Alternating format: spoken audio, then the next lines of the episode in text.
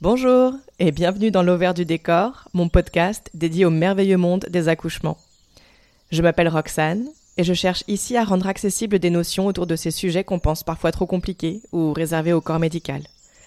En réalité, ça pourrait nous être très très utile d'en savoir plus sur tout ça pour pouvoir prendre des décisions éclairées et être actrices et acteurs de nos grossesses et accouchements.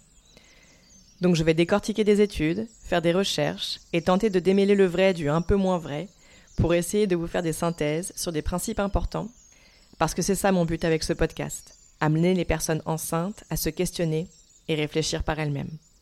Le savoir, c'est le pouvoir, vous vous rappelez? Alors c'est parti.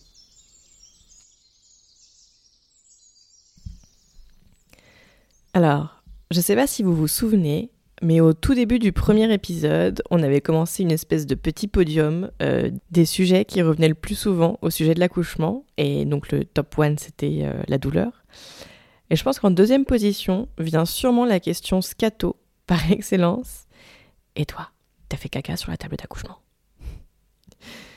Bien souvent, les personnes qui ont accouché à l'hôpital ne sont pas vraiment capables de répondre, car elles ne s'en sont potentiellement pas rendues compte entre la péridurale et le personnel médical qui fait disparaître l'épreuve plus vite que l'éclair. Certaines personnes assurent ne rien avoir laissé sortir, et d'autres sont convaincues que ça arrive à la majorité d'entre nous. Ce qui est sûr, c'est que le débat fait rage. Mais alors, que dirait la science? Eh bien, a priori, elle serait plutôt dans la team caca sur la table, mais prenons les choses dans l'ordre et revenons déjà à la grossesse.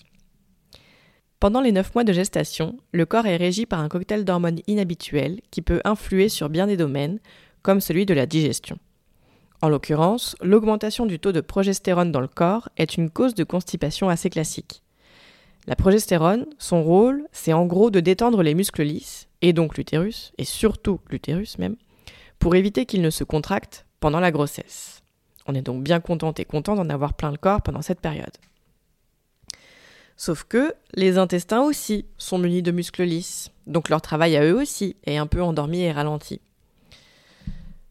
Alors pour contrebalancer cette baisse d'activité des muscles lisses, il est important de rester actif ou actif pour favoriser un minimum de péristaltisme, minute petit Robert parce que je vais utiliser pas mal ce mot pendant cet, épisode. Le péristaltisme, c'est l'ensemble des contractions musculaires qui permettent au contenu d'un organe creux d'avancer. Donc, pour favoriser le péristaltisme, la marche c'est excellent, mais aussi le yoga, tout type de torsion un peu douce, on va pas y aller trop fort parce qu'on a quand même un, petit être humain dans le ventre maintenant. Euh, les mouvements de pilates adaptés, la natation, mais vraiment marcher tous les jours le plus possible, minimum 30 minutes, mais même genre une heure. Et pas 6 fois 5 minutes. Hein. Un vrai gros 30, 40, 50 minutes, euh, ça peut vraiment changer la donne. Mais alors comment me direz-vous? Eh bien simplement quand on marche, on a globalement tous les muscles du corps qui se mettent en mouvement, y compris ceux de la sangle abdominale. Vous pourrez toucher votre ventre en marchant et vous allez voir. Donc même s'il y a maintenant un bébé entre vos muscles abdominaux et vos intestins, la contraction même légère de ces muscles va apporter un mouvement qui va d'abord toucher bébé en le berçant. C'est bien pour ça qu'enceint ou enceinte, on se rend compte que bébé bouge moins quand on est actif ou active. Bah, c'est qu'il est bien bercé, donc il, il dort facilement.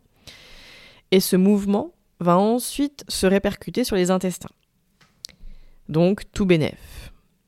Côté alimentation, il y a quelques petits trucs à connaître pour éviter que la situation ne se complique trop. Manger des légumes et des fruits, cuits ou crus, qui apportent des fibres, et notamment des pruneaux. Boire beaucoup d'eau. Et si constipation il y a, alors consommer des graines de psyllium mélangées à de l'eau. Pour info, le psyllium a été classé comme laxatif naturel par l'OMS. C'est donc que ça fonctionne bien. Mais donc tout ça pour dire que le fait d'aller moins à la selle pendant la grossesse, bon bah c'est assez inévitable. C'est même le signe que le corps il fait plutôt bien son job. A l'inverse, lorsque le corps rentre en phase de travail naturellement, il y a de grandes chances pour que les vannes s'ouvrent et vident tout ce qu'il y a à vider. Et là, c'est évidemment encore une histoire d'hormones. Dès la fin de la grossesse, le taux de progestérone stagne, voire se met à baisser, puisqu'il n'y a plus besoin d'empêcher les contractions. Les œstrogènes sont quant à eux à leur top niveau, on en reparlera dans un épisode dédié, mais également les prostaglandines. Et elles, elles ont un rôle hyper important dans le processus de l'accouchement. Ce sont elles aussi qu'on retrouve au moment des règles. Je vous la fais schématiquement, mais en gros, l'utérus se blinde de prostaglandine au moment des règles. C'est grâce à elle qu'il peut se contracter et évacuer l'endomètre et le sang qui avaient été fabriqués en surplus pour accueillir un éventuel ovule fécondé. Sauf qu'il arrive bien souvent que les prostaglandines soient présentes en trop grande quantité et qu'elles migrent vers les organes voisins. Tout ça, ça se passe dans le sang. Hein. Les, les, petits vaisseaux sanguins communiquent tous entre eux, donc on voit bien comment les prostaglandines en trop peuvent déborder tranquillou vers les intestins. Et en migrant donc vers les intestins, elles provoquent quoi? Eh ben, je vous le donne dans le mille, des contractions. Et donc un intestin qui se contracte, bon bah ça donne des douleurs, un peu comme des spasmes, et surtout ça provoque des diarrhées, qu'on est bien nombreuses et nombreux à éprouver chaque mois au moment des règles. C'est donc la photoprostaglandine. Sauf que là, lorsque le corps se met en branle pour l'accouchement, le taux de prostaglandine est de nouveau à un top niveau comme il n'en avait pas connu depuis des mois. Ce qui entraîne non seulement des contractions de l'utérus, ça l'ocytocine s'en chargeait déjà mais elle n'est pas contre un petit coup de main, mais aussi de l'intestin. C'est donc assez commun. Au moment d'accoucher, les intestins, ils ont envie de se vider. Et ils ne sont pas les seuls d'ailleurs, parce que les prostaglandines ne finissent pas forcément leur voyage au niveau des intestins. Il se peut qu'elles entraînent aussi des nausées, et sorry pour les hémétophobes, hein, les gens qui ont peur de vomir, mais ça peut aussi entraîner des vomissements. Rien d'automatique, moi typiquement j'ai vomi, pour mon premier accouchement, mais pas pour le deuxième. Mais bon, il faut savoir que ce serait physiologique, et encore une fois, signe que tout va bien. Ensuite, au moment de la sortie du bébé, il se passe quelque chose de parfaitement mécanique. Imaginez-vous, là, vous êtes dans le petit bassin. Vous êtes tout petit ou toute petite en plein milieu, et le bébé est à deux doigts de la sortie, littéralement. Autour de vous, il y a l'urètre d'un côté, un petit tuyau tout fin qui relie la vessie au méa urinaire à l'extérieur au niveau de la vulve. Juste en face de vous, il y a la tête du bébé qui est en train de sortir du col de l'utérus et qui opère sa descente par le vagin pour sortir de la vulve. Et puis derrière, là, collé à la tête de bébé, il y a le rectum. On est vraiment dans un mouchoir de poche. Hein. Tout ça, l'urètre, la tête de bébé, le rectum, on est tout collé et surtout, la tête de bébé qui glisse doucement vers la sortie, et eh ben elle appuie fort sur tout ça. Alors autant l'urètre, a priori il est vide, euh, puisque bon bah s'il reste du pipi, il sera potentiellement plus haut dans la vessie, ou alors il a été évacué euh, par l'urètre. Il a été évacué, on a été faire pipi avant quoi. Par contre le rectum, s'il reste de la matière à l'intérieur, bah, la tête du bébé, elle va faire pression, comme des doigts sur un tube de dentifrice qu'on cherche à vider. Et quand on appuie pour faire sortir le dentifrice, eh bah, il est impossible en fait de l'empêcher de sortir. Bon, et ben le caca à ce moment-là, c'est pareil. Donc la tête de bébé qui glisse hors du périnée et du vagin, bah, il y a énormément de chances pour qu'elle soit accompagnée de ce qui pouvait potentiellement rester dans le rectum. Et c'est ok c'est juste normal en fait. Il n'y a rien qu'on puisse y faire vraiment, donc euh, autant s'en accommoder. Et moi, je trouve ça super comme principe de savoir que une fois que j'aurai évacué mon bébé, eh ben, je serai toute vide et toute propre de l'intérieur. Et potentiellement, dans mes premières heures postpartum, j'aurai pas besoin de me lever pour aller faire caca ou, whatever. Passons maintenant à la question du caca du nouveau-né, le méconium. On donne ce petit nom aux premières selles accumulées dans l'intestin du fœtus alors qu'il est encore dans le ventre de son parent. C'est une matière noire, un peu verdâtre, pâteuse, hyper collante, qui sera remplacée au bout de 3 à 5 jours de vie environ par des sels plus liquides. Le méconium est constitué à 70 à 80% d'eau, et le reste c'est un mélange de liquide amniotique, de cellules de l'intestin, il un peu de sang, de la nugo, l'autre petit nom qu'on donne au, duvet qui recouvre souvent le fœtus. Euh, on y trouve aussi des protéines et des pigments biliaires. Et ce méconium, il peut être plus ou moins pâteux et épais ou au contraire un peu plus liquide. A priori, le bébé, il évacue plutôt son méconium après la naissance. C'est ce qui se passe dans environ 80% des cas. Mais pour les 20% restants, le fœtus évacuera ses premières selles alors qu'il est encore à l'intérieur de l'utérus. 20% c'est énorme. Ça veut bien dire qu'on est dans une situation commune, une simple variation de la norme, et pas dans un cas particulier auquel on ne serait pas habitué ou qui serait signe d'anormalité. D'ailleurs, ce taux de 20%, il monte même à 30 voire 40% pour les bébés nés après 41 semaines d'amélioré, ce qui est considéré par le système médical comme après terme. Alors pourquoi est-ce que le fœtus, il évacuerait son méconium alors qu'il est encore in utero? Il y a trois théories qui expliqueraient ça. La première, c'est la raison a priori la plus courante et qui explique la majorité des cas, c'est tout simplement que le système digestif du bébé est arrivé à maturité et qu'il commence à faire son job. A priori, là, le fœtus, il est bien lancé pour euh, sortir d'ici peu de temps, donc pas d'inquiétude. Une autre raison très courante, c'est que lorsque la tête ou le cordon du bébé est compressé pendant la naissance, dans le canal vaginal par exemple, ça déclenche une sorte de spasme réflexe qui se traduit par un péristaltisme, toujours lui, et un relâchement du sphincter anal, et donc un passage de méconium. Rien d'anormal ici encore. Moi typiquement, pour mon premier accouchement, c'est ce qui s'est passé. Ma fille, elle a fait caca vraiment en passant dans le canal vaginal et c'était tellement instantané que alors que je la prenais pour la mettre sur moi, elle a fini de faire caca en gros sur moi et j'avais un petit peu de méconium sur mon pubis. C'est vraiment ce passage et cette compression dans le canal vaginal et eh ben, qui a fait que tout, tout a été, euh, encore une fois, un peu comme un tube de dentifrice. La dernière raison qui pourrait expliquer que le fœtus évacue son méconium avant la naissance serait qu'il se trouverait en situation d'hypoxie ou manque d'oxygène, qu'on appelle aussi détresse fétale. Dans ce cas, le manque d'oxygène, notamment au niveau des intestins, pourrait causer un relâchement du sphincter anal et une augmentation du péristaltisme, toujours lui.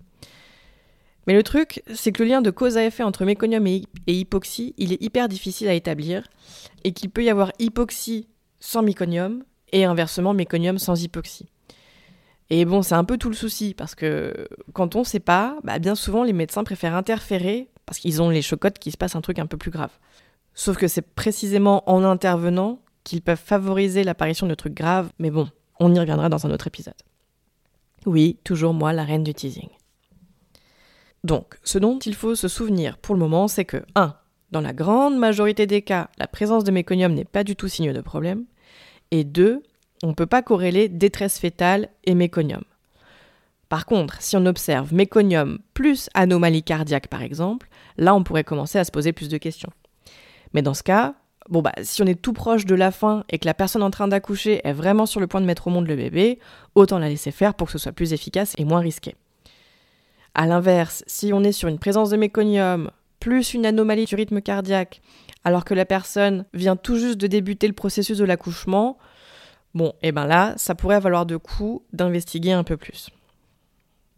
Alors après, il y a un autre truc qui fait flipper les médecins, c'est le risque que bébé aspire du méconium. Si ça arrive, ça pourrait mener bébé à développer un syndrome d'inhalation méconiale, avec inflammation des poumons et trucs beaucoup moins cool. Mais ce syndrome, il découle généralement de contextes particuliers, comme une prématurité ou d'autres complications durant le travail.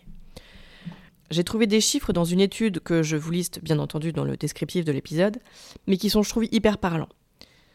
Donc, on trouve du méconium dans le liquide amniotique, donc durant le processus de l'accouchement, dans environ 8 à 20% des naissances. C'est ce qu'on disait au début. Parmi ces 8 à 20%, seulement 2 à 9% des nouveau-nés développeront le syndrome d'aspiration méconiale. Et de ces 2 à 9%, seulement un tiers des bébés auront besoin d'une intubation et d'aide pour respirer. Donc les pourcentages de pourcentage, ça veut dire en gros qu'on parle de 0,05 à 0,6% des naissances. C'est donc un phénomène extrêmement rare. Je fais une mini aparté sur le rythme cardiaque, euh, dont je disais à l'instant qu'on ne veut pas en voir d'anomalie euh, en, même temps que du méconium. C'est une grosse généralité. Euh, sauf qu'en vérité, il est complètement normal que le cœur du bébé décélère à plusieurs reprises pendant l'accouchement. C'est physiologique. On l'a dit, il va s'engouffrer dans le canal vaginal. Représentez-vous un rouleau de papier toilette, alors que lui, bah, il fait la taille d'une pastèque. Donc oui, clairement, ça va le compresser, mais c'est fait pour ça. Mais vraiment, on le répétera jamais assez, je pense. La décélération du rythme cardiaque ou un changement de rythme cardiaque, ça veut absolument pas dire qu'il y a un problème. On veut juste que le rythme ne descende pas trop bas et que ça n'arrive pas trop tôt dans le processus de l'accouchement et que donc ça ne dure pas trop trop longtemps. On s'en reparlera. Mais typiquement, des contractions provoquées par des hormones de synthèse, c'est beaucoup plus violent pour bébé que des contractions naturelles par exemple. Donc oui, même si les médecins rechignent à l'admettre, un déclenchement, c'est un accroissement des facteurs de risque pour bébé et ça peut engendrer de la détresse fétale, du stress, et vous savez quoi? Et eh bah peut-être même déclencher ce fameux réflexe vagal qui relâche le sphincter anal de bébé. Donc c'est finalement potentiellement en déclenchant un accouchement qu'on accroît les risques de complications de bébé et d'un passage de méconium. On y reviendra en détail parce que c'est fondamental, mais je pense que c'était important d'en toucher un tout petit mot ici. J'aurais dû appeler ce podcast l'over du teasing ou le teasing du décor ou un truc comme ça, tellement j'adore faire du teasing. Mais bref. Et enfin, pour l'anecdote quand même, le processus de l'accouchement en lui-même, il est fait pour s'occuper de vider ce que peuvent éventuellement contenir les voies respiratoires du bébé. Il y a pas mal de photos comme ça qui circulent sur Instagram. Euh, enfin, moi, en tout cas, j'en ai vu pas mal passer et je vais essayer de vous en mettre sur mon compte Instagram aussi et dans le descriptif de l'épisode. Mais en gros, la compression du corps et de la tête du bébé dans le canal vaginal, eh ben, ça va tout faire sortir.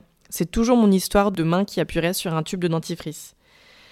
Et ça se voit parfaitement lors de la sortie, par voix basse, des bébés. Alors que la tête est sortie, on peut voir parfois plein de liquide qui s'écoule de la bouche et de son nez entraînant avec lui, donc tous liquides, tout potentiel résidu de méconium comme on peut l'imaginer. Donc pour conclure, le corps est parfaitement pensé. Le méconium, c'est complètement possible qu'il y en ait lors du processus de l'accouchement. Encore que, ça arrive bien moins quand il n'y a aucune interférence avec la physiologie, et donc quand le bébé n'est soumis à aucun stress particulier. Et si ça devait arriver, le corps saurait gérer dans l'immense majorité des cas. Vous venez d'écouter L'Auvert du décor. Si vous avez aimé cet épisode, la meilleure manière de le dire est de poster un avis 5 étoiles sur votre plateforme d'écoute. Ça m'aiderait énormément. Pensez aussi à le partager si vous pensez qu'il pourrait aider des personnes autour de vous. Enfin, n'hésitez pas à vous abonner à ce podcast pour être notifié des prochains épisodes et accessoirement soutenir mon travail. Ça fait toujours plaisir. On se retrouve la semaine prochaine et d'ici là, prenez soin de vous.